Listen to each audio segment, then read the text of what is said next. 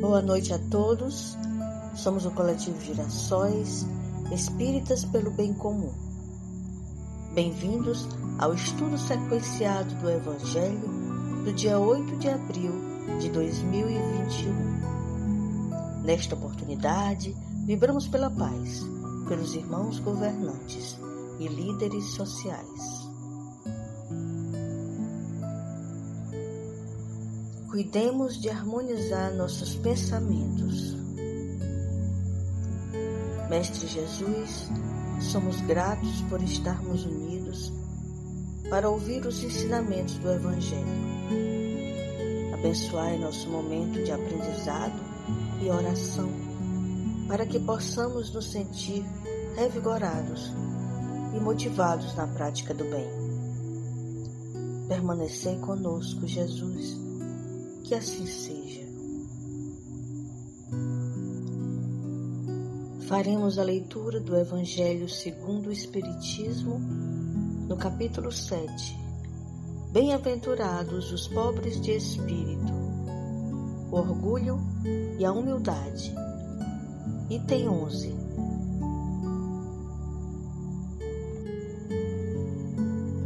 Pobre criatura, és mãe teus filhos sofrem, têm frio e fome. Vais curvada sob o peso da tua cruz, humilhar-te para lhes trazer um pedaço de pão. Oh, eu me inclino diante de ti, como és nobremente santa e grande aos meus olhos. Espera e ora.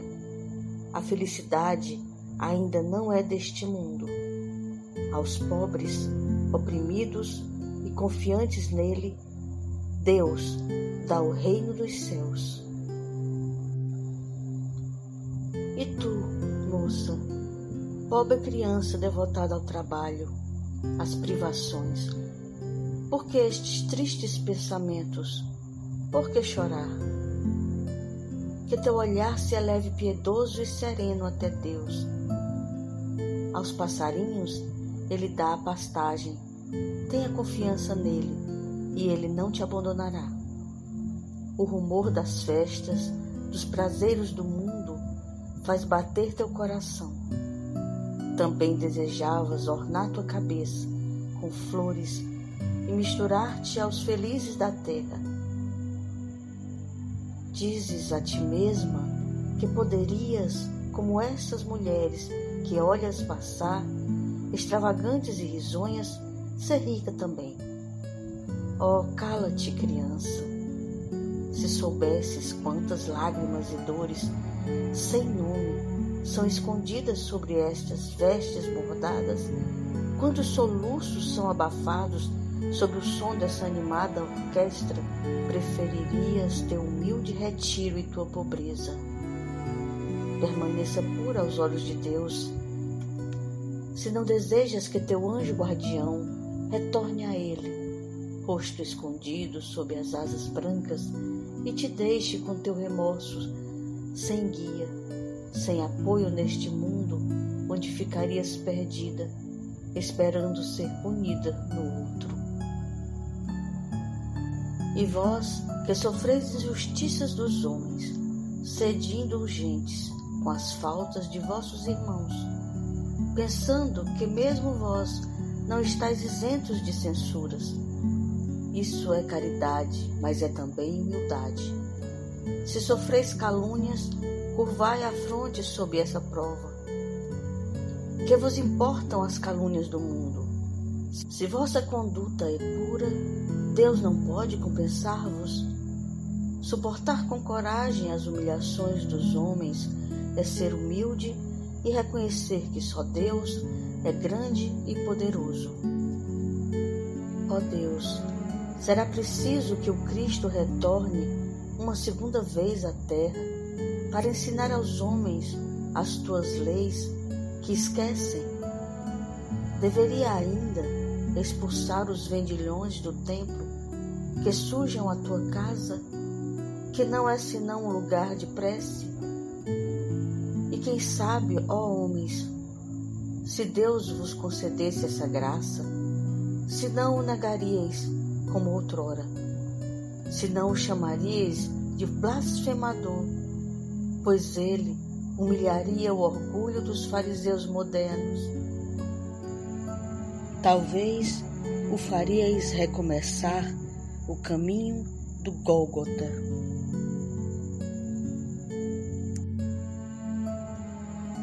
Iniciamos nossa reflexão com a mensagem de Emmanuel pelo médium Chico Xavier: união, humildade e caridade. Assim ele esclarece: união é fraternidade, humildade é renúncia, caridade é amor. Somente com fraternidade legítima é possível reunir corações em derredor do Cristo. Somente com o amor exemplificado iluminaremos o nosso caminho para Deus. Realizaremos a união pelo esforço próprio do trabalho. Alcançaremos a humildade através de fervorosa solidariedade. Edificaremos a caridade, revelando a luminosa tolerância. Sejamos assim, meus amigos, operosos na fraternidade, uns para com os outros, solidários na luta e no ideal do bem, tolerantes no serviço que fomos chamados a concretizar. Pois bem, o Evangelho expõe sobre a humildade como uma virtude ativa que contrapõe o orgulho e não um posicionamento de passividade diante de humilhações e injustiças. Por isso, não devemos confundir humildade com subserviência, disfarce ou descuido de si que são práticas passivas. A humildade vai além de mera externalização ou superficialidade de comportamento.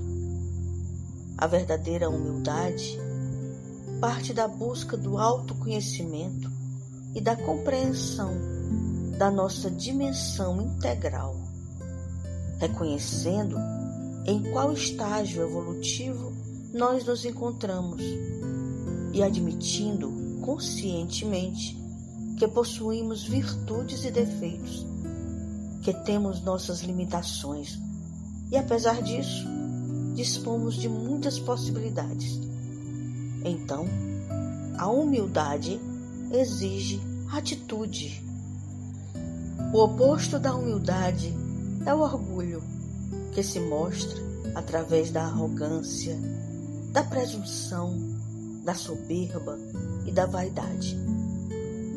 Estas perturbações serão superadas, pois a humanidade passa por ajustes importantes.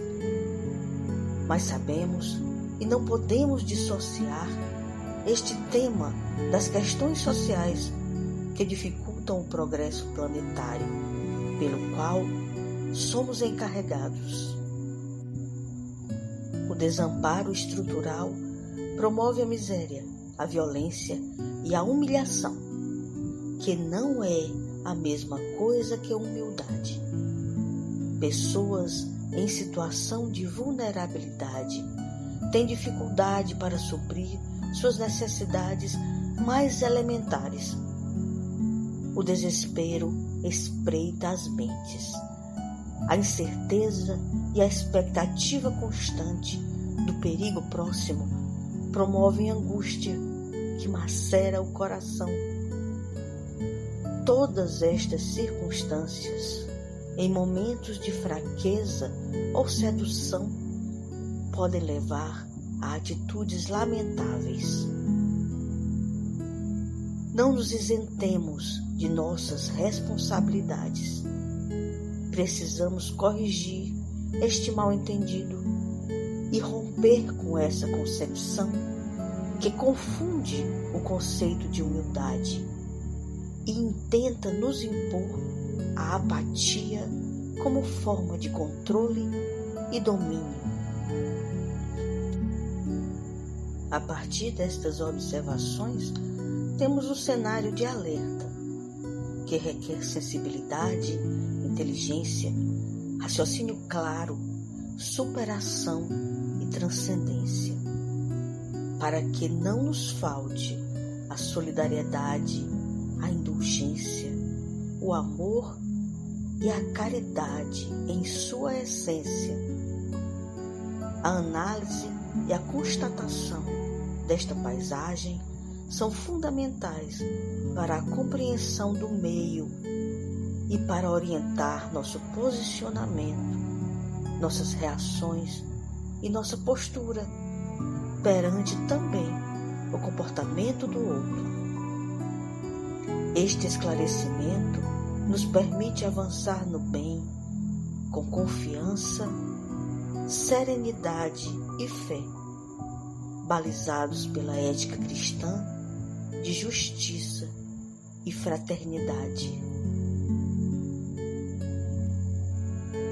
Para nossa prece, foi escolhida a mensagem do Espírito Meimei, psicografada por Francisco Cândido Xavier, intitulada Oração por Humildade.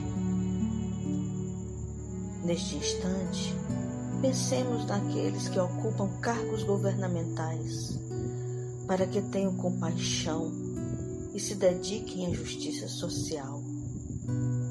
Peçamos proteção para os corajosos ativistas socioambientais e vibremos pela paz. Oremos por nossos irmãos no enfrentamento à Covid, os que cuidam e os que precisam de cuidados, para que recebam um sopro de vida de oxigênio e de esperança, aliviando suas dores e de seus familiares.